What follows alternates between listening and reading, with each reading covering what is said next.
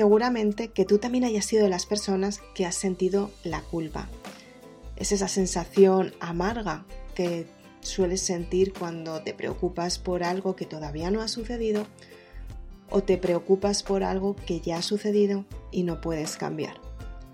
¿Qué ejercicios puedes hacer para eliminar el sentimiento de culpa? Y es que la culpa nos acompaña muchas veces y no sabemos muy bien cómo gestionarla. En este podcast te voy a contar cinco claves muy importantes para que puedas eliminar el sentimiento de culpa en tu vida. Acompáñame.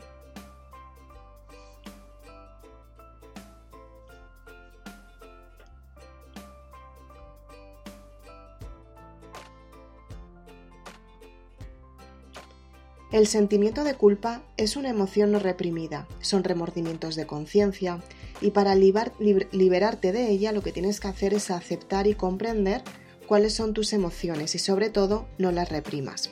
Intenta expulsar esa sensación que tienes, intenta hacer lo posible por transmitir la sensación que tienes a otro tipo de personas y sobre todo enfrentarte a tu mayor miedo. Normalmente te sueles sentir culpable simplemente porque crees que no te van a entender, simplemente porque crees que no tienes lugar en las situaciones que estás experimentando y lo peor de todo, crees que no puedes tener los resultados que quieres. Son emociones negativas que te hacen, que te pasan factura y te hacen sentirte mal por dentro. Te das cuenta que efectivamente ese sentimiento se repite constantemente cada vez que creas una acción. ¿Qué es lo que puedes hacer para liberar la culpa? En primer lugar, algo que que recomiendo muchísimo y que es el primer tip o la primera clave es escribirte una carta. Escribe una carta de cómo te sientes, escríbete una carta a ti misma. ¿Qué es lo que te hace sentirte de esta manera? ¿Qué es lo que te hace sentirte culpable? ¿Qué, qué emociones no estás liberando?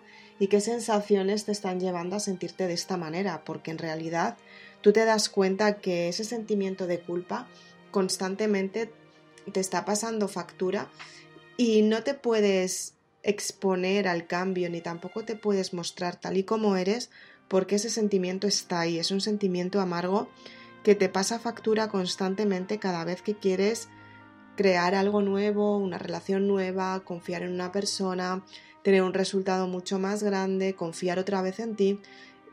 Es una sensación como que no te deja, te hace sentirte mal por dentro. Entonces, lo que tienes que hacer en esta carta es, en primer lugar, escribir cómo te sientes, qué sentimientos sientes cuando te sientes culpable, qué sentimientos sientes cuando sientes que has fracasado, porque la culpa es por haber fracasado en un ámbito en el que tú no has podido gestionar o no has podido tener el resultado que realmente querías.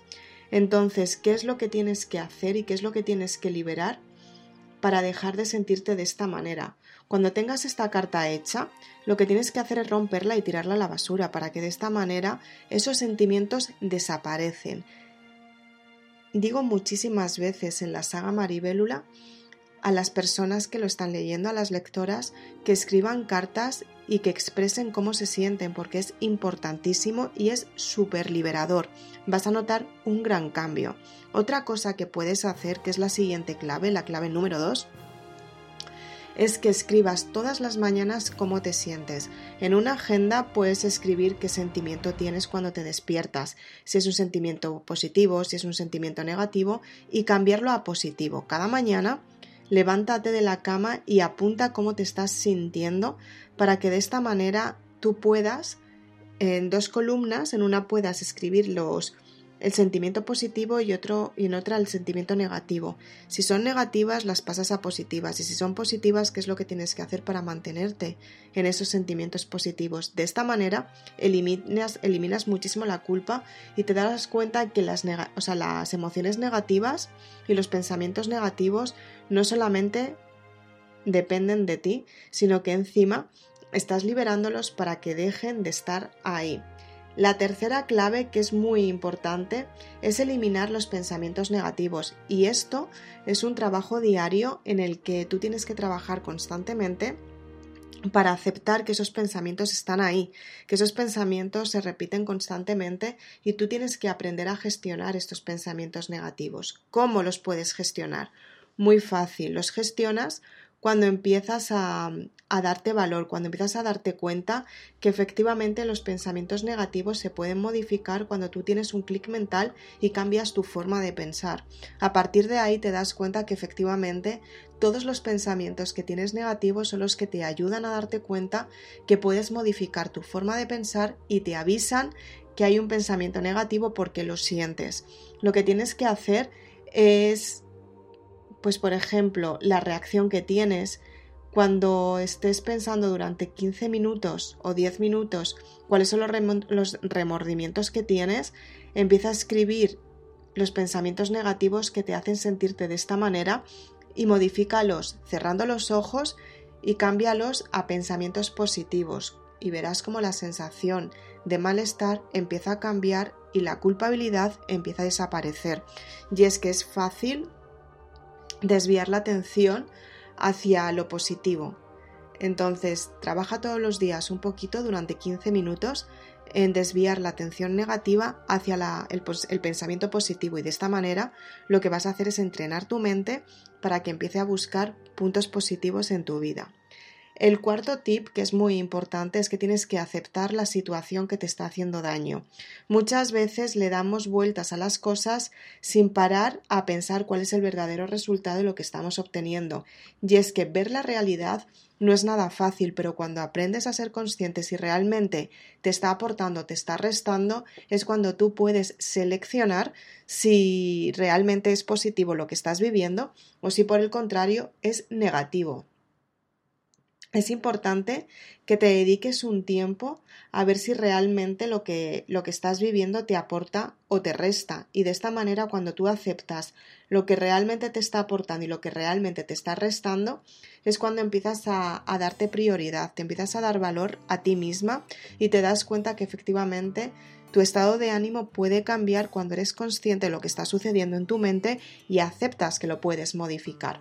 El entrenamiento diario de esta aceptación lo que hace es que te des cuenta que, puedes tener el resultado que quieres y sobre todo que puedes cambiar la perspectiva de tu mente para que los resultados lleguen hasta ti. Muy importante. La quinta clave, que es también importantísima, y la última, es que tú te tienes que dar cuenta que puedes crear tus expectativas. Ten una caja en la que esté vacía y todos los días escribe un deseo y mételo en esta caja. Lo tienes que meter con ganas, tienes que decir, wow, mañana la próxima expectativa va a ser tal, mañana la próxima expectativa va a ser cuál.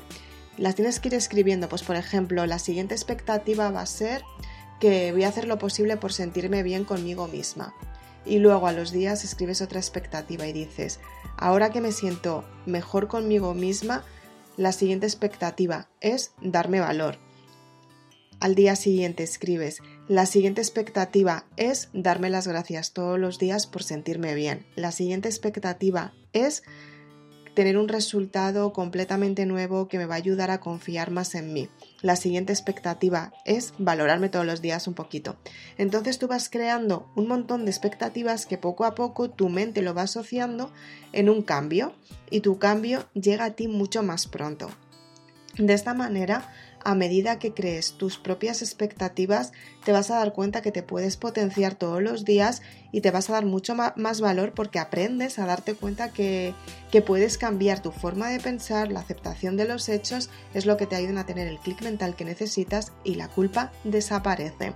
Y ahora te voy a dar una clave más que es la sexta clave y es la más importante y te la voy a regalar en este podcast y es para que tú sepas que efectivamente este consejo va a ser el mejor de este podcast y es buscar la forma de despreocuparte. Pero ¿cómo se hace esto?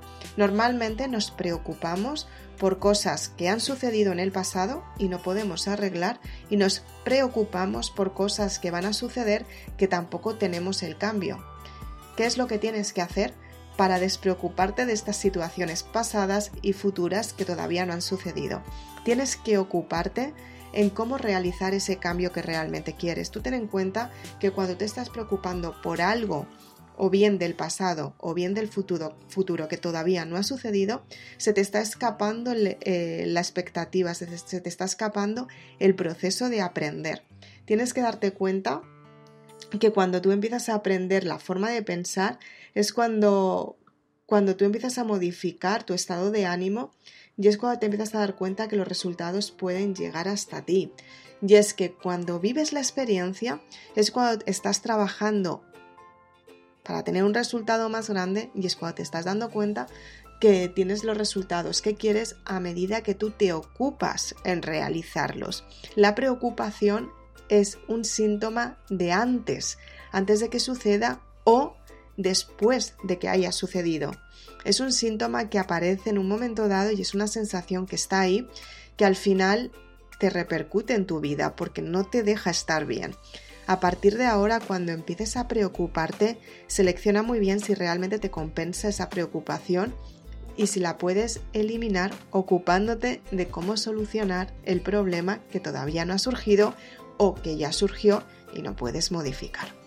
Muy importante esta. Espero que te haya gustado este podcast. Soy Isabel Aznar, autora de Maribelula. Si quieres más información sobre inteligencia emocional, saber cómo puedes eliminar este sentimiento de culpa y teniendo nuevos pensamientos positivos en tu vida, te recomiendo que leas la saga Maribélula. Te va a ayudar a darte cuenta que efectivamente los resultados son asombrosos y lo mejor de todo es que vas a entender el sentido de tu vida, por qué para qué estás en esta vida, para mejorarla. Si quieres más información, simplemente tienes que ir a www.isabelaznar.com.